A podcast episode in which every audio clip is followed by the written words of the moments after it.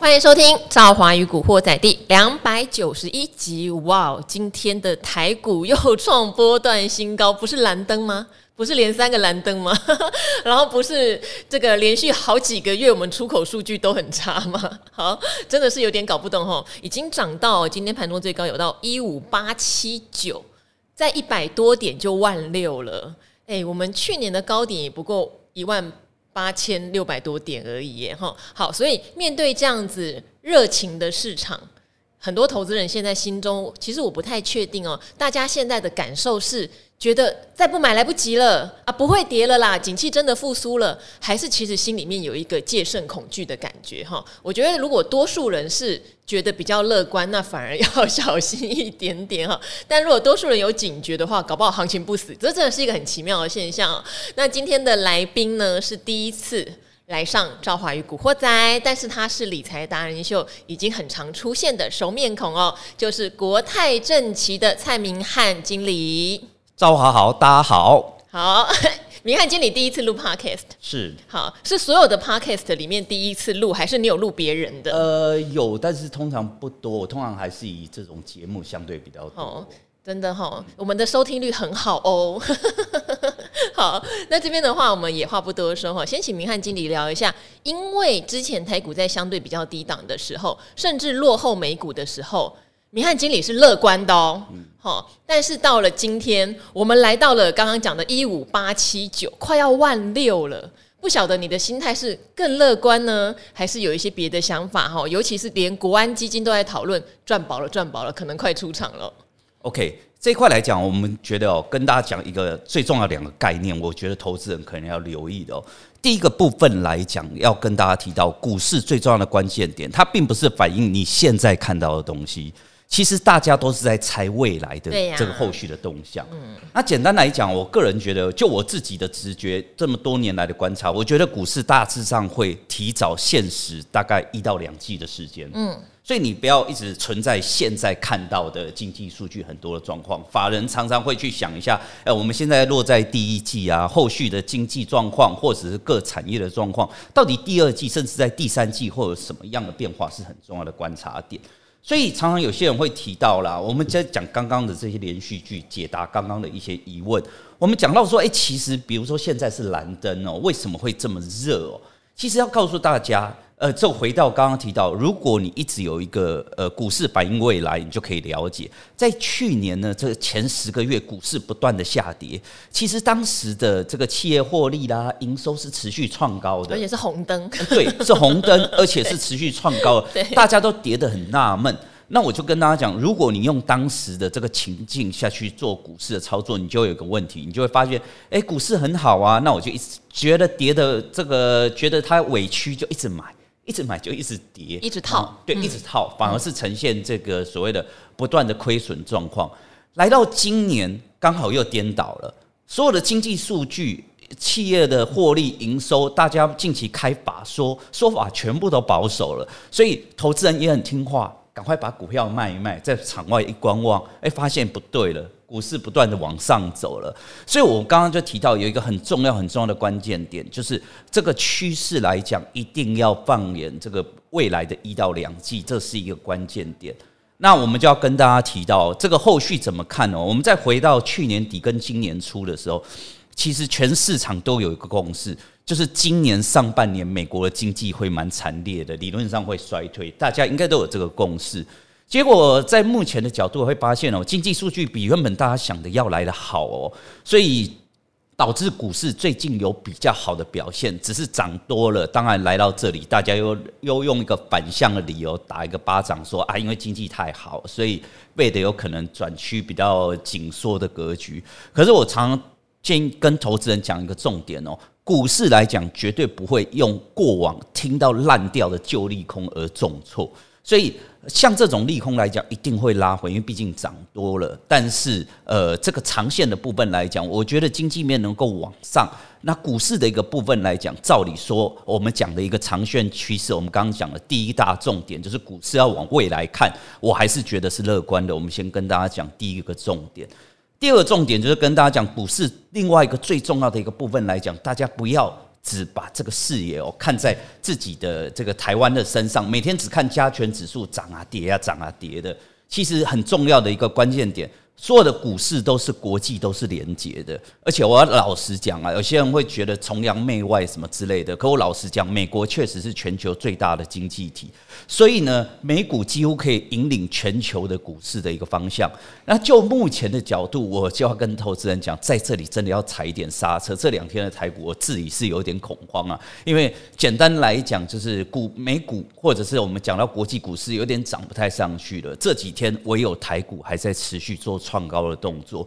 那今天晚上这个费德的部分，鲍尔有听证会。那礼拜五又有这个非农就业即将公布，所以可以看到美股几乎就是量缩整理了。所以在台股在这里独自创高，我个人我们又回到刚刚提到，长线当然可以布局，没有太大问题。但是现在才急着要进场，这两天可能被嘎空手，想要急着进场投资人，我会建议大家稍微踩一下刹车。那未来几天，如果今天的鲍尔讲的太鹰派啦，美股搞不好就拉回了，或者是。这个礼拜五的就业数字如果太好，常常又会把利多当利空解读，美股拉回，我个人觉得后续反而是比较好的一个投资机会哦。好，刚刚好在录音前还开玩笑跟明翰经理说，晚上鲍尔要赴国会听证会，好像已经没有财经节目想要解读了。因为明翰经理他对总经也非常的熟悉，所以至少刚刚已经有一个重点是说，即使联准会再稍微鹰派一点点，市场可能也已经对这个已继承之利空比较没反应，对不对？比较没反应。那市场现在反映的是未来一季到两季的乐观，但是呢，兆华这边也想请教了哈，虽然你已经提醒了。我们现在跟美股小脱钩，我们独自在创高。我们有没有可能哈面临两个问题？第一个是现在已经在涨，所谓第二季到第三季要回温，对不对？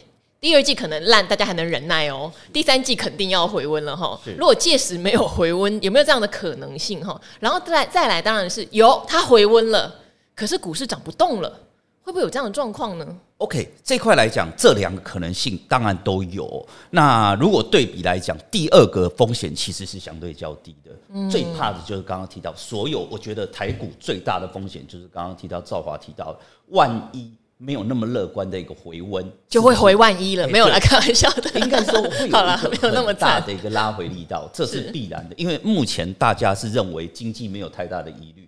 而且简单来讲，大家记得一件事情，现在市场在反映的就是第三季的电子旺季是没有问题的。嗯、现在已经在现在看起来是觉得没问题，而且我听到很多科技产业跟我说有急单哦，对，真的有急单。因为我们刚刚就回到我们最早提到的，股市是要。未来的一到两季，现在就已经在反映旺季的一个效应，当然也很重要、很重要的关键点哦。因为无论是任何法人或者是企业主，其实都非常关键点，就是在台积电的法说，因为他会讲到很多的经济的层面或者电子产业的一个状况。那上毕竟上一次的这个第一季的说法来讲，还是比较偏向乐观的。可是我们要提醒投资人，他还目前角度呢，短线可以看到台积电股价是相对比较压抑。那主要的一个部分。呢，就是当时讲的很乐观，但是很不幸的就是一月营收太好，嗯、你绝对没想到营收太好变成是利空。对，一月营收其实有跟大家稍微解释啦，就是说它有可能有在合法的有一些账目上的调整，但它第一季财报已经财测哈已经做了嘛，所以第一季我们那时候如果以它的高标来说，二三月可能营收就不容易那么好了。哎，对，毕竟它财测已经做出来了，是因为它就过往记录来讲，它的财测准确度非常非常高。那一月已经出来了，大家掐指一算，法人都知道完了。二三月可能状况不妙，所以短时间会有这样的一个格局。但是我要提醒投资人，其实股市最重要的一个部分就是回到台积电后续。必须提到这个所谓的半导体库存消化的状况。那一直以来，从去年底他的说法一直坚持不变，就是提到上半年的一个部分会回到正常的库存水位，而且法人都会预期半导体应该落在第一季就达到正常水位，其他的零组件来讲，应该会慢慢在第二季落到一个正常水位。所以简单来讲，无论是上游的半导体啦，或中游的这个零组件，第三季都有旺季可以期待。嗯，所以目前来讲，股价已经在反应当中。所以后续最怕最怕的是听到什么？就是诶、欸，这个库库存消化跟想的有点不太一样哦，这个时间点可能会延后。我只要听到延后，就代表着旺季不旺，这就跟市场想的截然不同。那这个股市来讲，可能就会有蛮大的一个拉回空间。所以我觉得这个，当然我们要提醒大家，这个风险来讲，如果问我这个风险几率高不高，我认为是低的。我只是要提醒大家，固然这个低，可是因为它的风险是高的，我们还是要提醒投资人。那第二个来讲，就是说会不会即使乐观的情况下，但是已经涨多的格局情况下，后续涨不动？我觉得这个风险是比较低的。那简单的道理就是，固然今年的一个角度，我们用台股的整个上市柜获利的一个预估值来讲，大致上跟去年对比，大概衰退接近一成左右。所以理论上来讲，今年是没有股市是没有资格去挑战去年高点的。如果对比而言。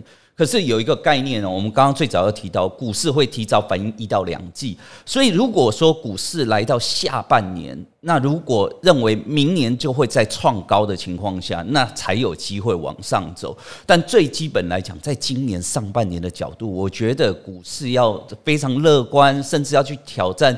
去年的高点，我觉得有一点点言之过早哦。不过我们以前有一些经验哈，我记得之前刚好是永年老师来的时候，我们两个很喜欢讲股啦，就在讲说，其实零八年发生过类似的事情。零七年哈，第一波的下跌之后反弹接近前高，然后再下杀。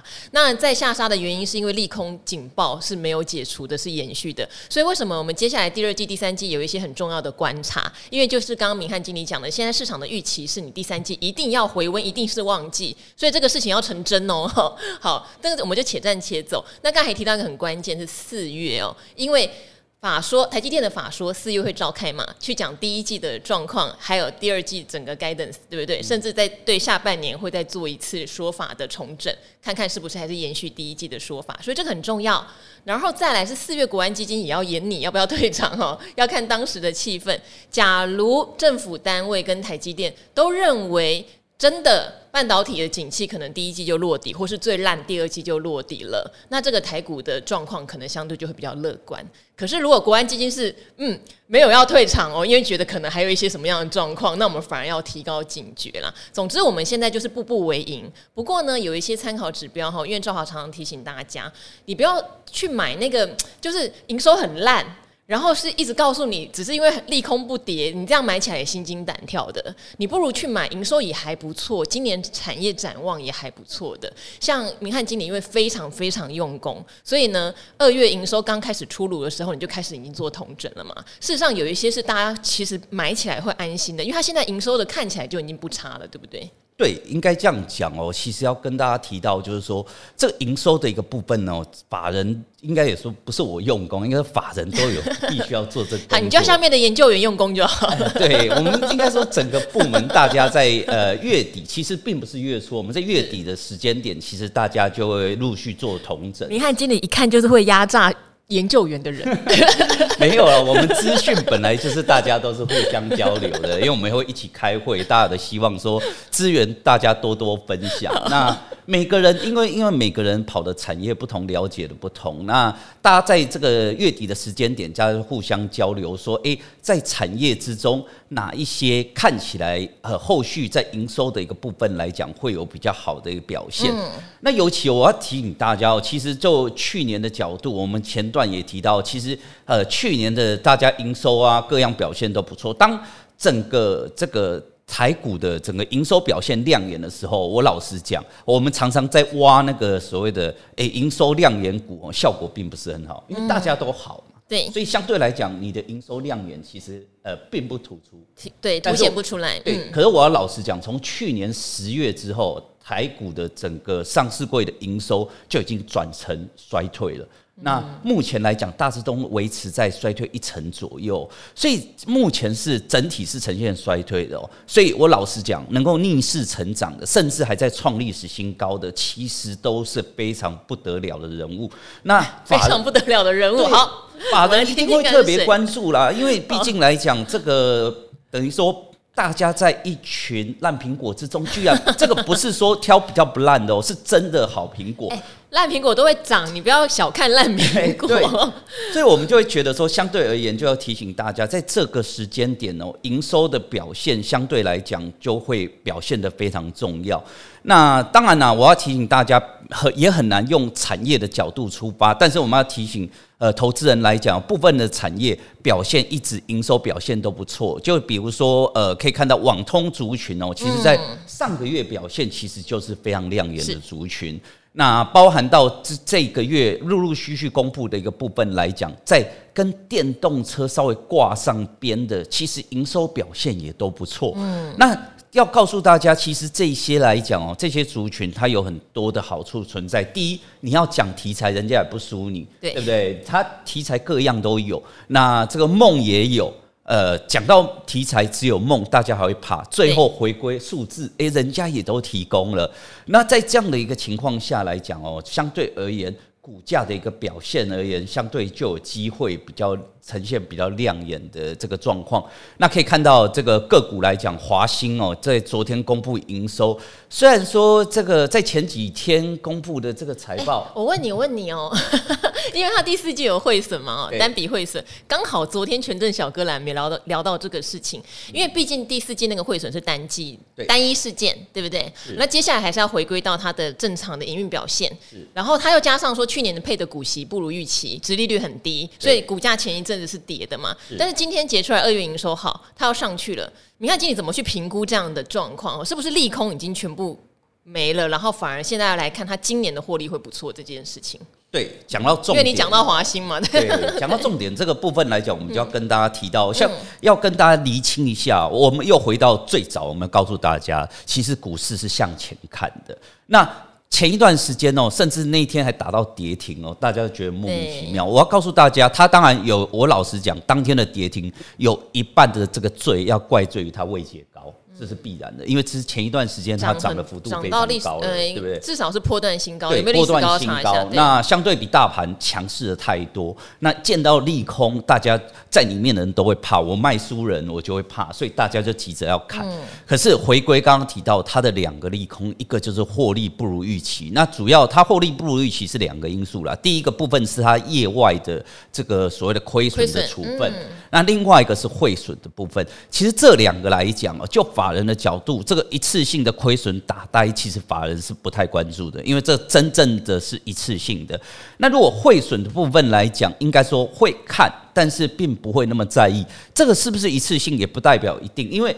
这个部分来讲，只要呃一月的一个部分，假设台币还是这么的强势，其实汇损还是会还是会出现，只是这个幅度来讲，呃，法人都会预期不会再这么大。那呃，而且我老实讲啊，从法人的角度出发，就汇损的角度，常会觉得说，呃，汇率本来就是来来去去啦，你会有汇兑收益啊，你你汇兑收益的时候，你也没有因此而大涨，对不对？所以也会小涨了，对对，所以应该说会有影响，但幅度不高，所以对。比刚刚来讲，汇损会不会有影响？有，但是幅度不大。但是营收就是真正的目前的一个营运状况，而且它无论在这个后续这个金属的一个部分啦，或者是目前它的题材面，在电动车的部分来讲，都已经呃进到它这个营收的一个角度。所以呢，如认为说像这样的个股来讲哦，我认为啦，如果要不是有前几天那根黑 K 棒。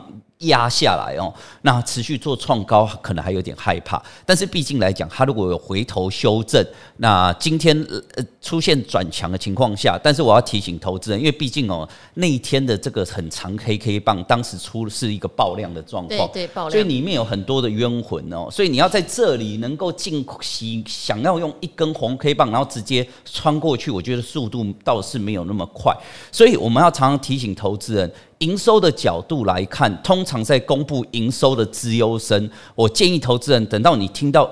营收的这个资优生不是要让你当天赶快去追高的哦，其实你应该把这个做记录下来，然后让两三天让市场冷静，大家不要的时候再去捡便宜，相对来讲反而是营收比较好的一个操作策略哦。好，就是同其实我觉得今年的操作也是这样，有时候你看到一个消息出来，也不见得是营收哈，任何甚至题材，像这个 ChatGPT 什么的，它可能当天就涨个五六趴六七趴，其实当天。不要贸然追啦，因为我们现在产业的轮动真的蛮快的。是你看，像之前很热的军工，事实上也休闲很长一段时间，也压回，然后再续攻嘛。对对，所以它不是说，其实很多军工股二月的营收也还不错，像全讯的二月营收年增，我记得百分之五十以上。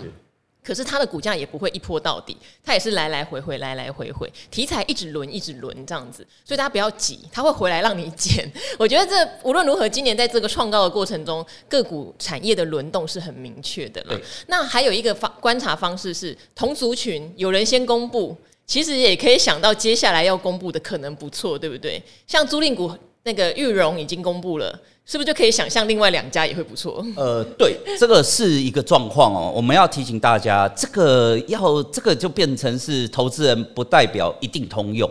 那严格来讲，应该说每个产业有不同的属性。是。有一些在产业之中，它的个股可能这个连结度非常的高。嗯，那简单来讲，就是我举一个例，就是说，比如说这种租赁股，大家可能这个吃的市场都是以呃这个中国、那东协这两个为主。对，那台湾可能也是它很大的市场，但相对来讲可能比较次要。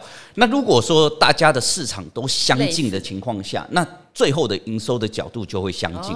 但是如果说今天它这家公司并没有走出去来讲，那可能大家成长幅度自然就不同。可是刚好确实在台湾的这个租赁国这三家，其实大家的市场其实并没有太大的差异化，所以相对来讲，确实刚刚提到这一块来讲，这个已经前面有已经有一个资优生给你看了，所以对比来讲，我也认为说后续大家可以留意在中租的一个部分哦。那尤其是如果大家看到它这个去年以来的营收都是，其实它并没有非常强势，它都是缓步的不断的一直垫高，只有一月的时候呢，获利有稍微呈现比。较转弱的状况，大家就用放大镜看到，它居然是这几年唯一一个获利，呃，等于是年增长是。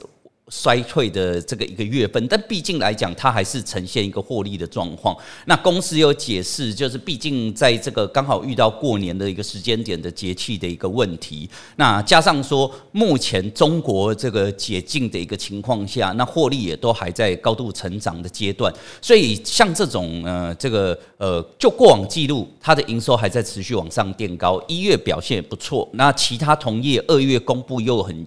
亮眼的个股，其实后续都可以持续关注哦。好，其实投资人想要知道二月营收公布啊，现在 Google。很方便，应该还不用用到那个聊天机器人呢、啊。Google 一下二月营收，其实有蛮多免费的网站已经帮大家都筛出来喽。哈，所以有时候人家讲说科技或者是这种网络的发达是给大家当好工具的，倒不要觉得它会取代，像它取代不了明翰经理的工作，呃、也取代不了明翰经理的研究员的工作。呃、不会，我们老实讲，我们也有压力呀、啊，多多少少，只是说它也造就我们的方便。简单来讲，应该是说大家。呃，都有更方便的工具，那大家会更认真，所以我们变真，我们也必须要走在更前面。当有更新的资讯的时候，我们必须要再持续的认真的去做研究。好，所以像一二月还有一个问题是，也许它跟去年的一二月对比会有一点点过年时间的落差哈。所以像我们常常讲，今年一月营收好的哈，如果他们有特殊的一些账务的问题，那真的很厉害哦，因为一月的营的那个工作天数很少。那二月我们现在的话，工作天数可能会比去年的二月多一点点。对，好，所以对比起来，它的成长幅度就要相对大一些哈，因为本来工作天数就比去年的二月多，所以可能还同步跟一月可以来比较一下有没有月增。哦，至少你跟一月还要保持一个月增嘛？一月工作天数那么少，大家可以对比一下，然后利用这些已经帮你收集好资讯的网站。其实现在公布的还蛮多家耶，我像像现在跑出来的话，我看到上市已经有一百七十几家公布哈。当然，密集会在接下来两三天，是尤其是像一些重磅的台积电，对不对？应该就礼拜五呃才会公布，对。好，所以这边的话，大家可以练习看一下。那明翰经理也给了很好的方向哦，产业没问题啊。你看网通、车用有很多都榜上，我们中磊也很棒啊，对不对？好是，然后有些是已经先反应了啦，例如说高尔夫球头。呃，是又有高股息，对，可是发现它的时候，它已经涨了，怎么办？呃，放它过吗？呃，我这样讲哦，嗯、我们顺便跟大家提到，除了营收之外，我我我们觉得在这个时间点，因为国际股市震荡哦，那我一直提醒投资人，目前短线尽量选择营收下去做投资的保护，对，因为它只要营收好，自然就强势。另外一个题材哦，就是这个高值利率的部分。高，嗯、那高股息的个股来讲，我。跟要跟大家提到，重点一定要摆比较长线的角度，所以这个营收跟这个高股息来讲，算是两个不同的族群。那营收算是比较短打的，那这个所谓的高对高值利率的部分哦，通常啦都会在这个呃农历年后陆陆续续公布。那这一段时间算是公布的时候，只要优于市场预期，刚刚我们听到这个华兴不如预期，它马上会被。打到跌停板，对，打到跌停板。又预期很多的个股近期都出现比较强势的表现。那但是我提醒投资人，这个所谓的呃，包含高值利率来讲，其实也类似这种营收的操作。在这种大涨的时间点，公布这个营收大涨时间点，其实也不用那么急着说，哎，我没买到，是不是再也买不到？其实真的不用急，因为大家有。观念哦，现在来讲才在这个三月的时间，这高股息的这个题材会一路到接近七月左右，是一个比较长线的一个。这个抗争哦，所以等于说一个长线投资人是一个很好的方向，所以尤其是这高股息的相关个股来讲哦，比较不适合做追高的动作。那通常都是拉回再做布局，而且要跟大家讲，它是三个阶段哦。从呃股息公布的时候，它会有一个波段比较强势的演出，后续来讲就会慢慢的。回到比较平静的这个走势之后，那后续又有除息，又有填权息，甚至在这个除息之前，还有这个融券必须要回补。对，所以非常多的这一直到六七月之前，其实都有机会。所以我们要跟他提醒，这投资人在高值利率的一个部分来讲，那其实就目前的角度，一直到这个等于是第二季。之前其实都是可以偏多操作的，只是要把握原则两点。第一个就是上涨的时候不追，拉回再买。还有一个很重要的，我要提醒投资人，一般有时候投资人都会拿一个，呃，比如说殖利率十几个 percent 来问我说：“哎，你看这个十几个 percent 这么好？”我我通常我会觉得，呃，我老实讲。殖利率会到十几个 percent，通常都是有点问题。嗯，都是去年这个卖的老本啊，卖的这个单一入账的业外，呃、对，对，或者是甚至呃火烧了保险金入账，是这些本来是利空的，但是因为公司拿了不知道要做什么投资而配给你，其实这些来讲并不算利多。所以我要简单告诉大家，当你看到高值利率，做一个简单的检查，就是你除了今年高值利率，你检查一下它前两年是不是也高值利率，如果是你。只要拉回都可以买进，我觉得都是很好的、很安全的投资标的哦。好，那个明翰经理又教了一个哈，检验高值利率。说实话啦，十趴就已经很高了。当然，今年会有个比较特殊的状况。以前我们会觉得五六趴就很了不起了，但是因为去年上市柜公司的获利创历史新高，那今年要发嘛，是那因为又历经了去年一个空头的洗礼，所以确实啦，五六趴现在比较不够看，是七八趴的还蛮多，对，但是十几趴还是怪怪的，对，还是怪怪的。所以我们我刚刚讲，无论你抓到多少，只要你真的喜欢的个股，稍微做一个简单的检查，你马上照妖镜就出来了。因为那个只要一次性的哦，你看到前两年它一定是这个殖利率马上腰斩再腰斩，甚至前两年根本完全没有配股的，那就很明显这就是一次性的。那一次性的个股会发生什么现象哦？就是市场当然十几个 percent 啊，一段时间。题材来的，它就涨了一下，但是这种个股来讲，续航力都很差，而且更重要的部分哦，就就是长线投资人如果买了参与除权息，这种个股通常都不会填息。所以后续来讲，可能就会持续走低。那有些人就会呃反问说：“诶，这个不是在讲高值利率来讲，这个法人都很喜欢，进可攻，退可守，跌了法人都会来帮我做支撑，可是什么都没有。原因来讲，你买的根本不是一个真正的高值率的个股，法人根本就不会买那样的个股。”好，那今天非常谢谢明翰经理哈。最后我们也念一位小 P 飞上天哈给我们的评价。那因为常常有朋友给我们鼓励和问问题，我们经常性的在回答问题，但反而会忽略了只纯粹帮我们鼓励的人哈。那这个小 P 飞上天就是有留了一篇，我也很简。呃，很简短的念一下，也谢谢他给我们的鼓励哦。他说佩服女神，总是把正确的事情持续做。这两年进入股市，才注意到赵华宇古惑仔，然后看理财达人秀。呃，优秀的人可以看到趋势。其实我觉得是因为我找来的来宾很优秀，我觉得我有这个本领。好，嗯，觉得我有这样的特质哈，而且无私分享很多产业的资讯都非常正确又前瞻哈。像刚刚明翰经理讲的很多的产业趋势也都是前瞻，并且解释为什么最近的股市。会提前一到两季去反应，但接下来要注意什么，也都跟大家讲得很清楚哈。你说呢？去年有亏损，但是不心慌，持续加码，也没有做价差，因为你希望每年都要领股利。那刚刚明翰经理讲的高值利率的选择，可能也可以列入你的参考哦。不过他最后有讲一个事情，我觉得也可以跟大家聊聊。他说，真的很希望政府能好好关照房地产。这个价位让很多年轻人很辛苦。他说，房地产的资本利得却让很多投资者赚太多。然后他写希望而已，因为可能觉得可以理理解啦。我觉得年轻人在投资的呃资本利得或是鼓励收入上，会觉得追不上房价，会有。焦虑感，对，我觉得现在的年轻人对房价的剥夺感真的很重。呃，严格来讲，像我们这样子，包含房地产的价格，对我们来讲都是很大的压力。所以，一般如果真的只是一般上班族，其实在，在尤其是在都会区要买房来讲，相对来讲非常的不容易哦。可是我我觉得，我要几个观点要提醒大家。我当然觉得啦，台湾的房价真的是高的，我自己都觉得非常的离谱。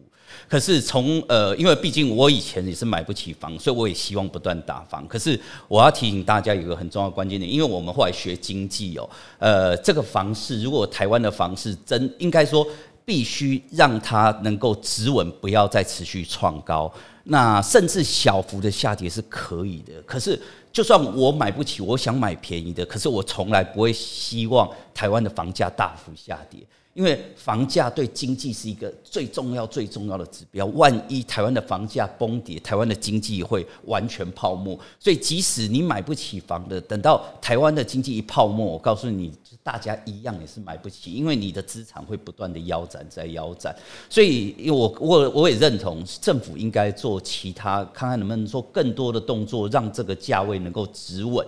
啊，甚至呢，小幅的这个下滑，或者是用更好的政策，用比如说公民住宅，让大家想要的都有房住。我觉得后续反而是对人民比较重要的政策。对，其实呃，房屋的政策哈，不是只有打房，它有很多的配套措施。就是为什么台湾人会对于没有自住房会这么的有压力，也包括了年纪比较大之后的租屋，其实非常不便利。很多人一问到你的年龄就不租给你了，你有钱可能也租不太到。对，所以我觉得这样的焦虑才会造成大家就觉得我在年轻的时候就应该要想办法买房子，这些都是配套的啊。如果今天年纪比较长，你租屋是一个很很 free，就是很对，就是不会那么不友善的环境，我觉得大家焦虑感也不会这么重诶、欸。对，因为像我射手座嘛，我以前觉得我要很自由，就是不要买房子，可是后来因为我养猫。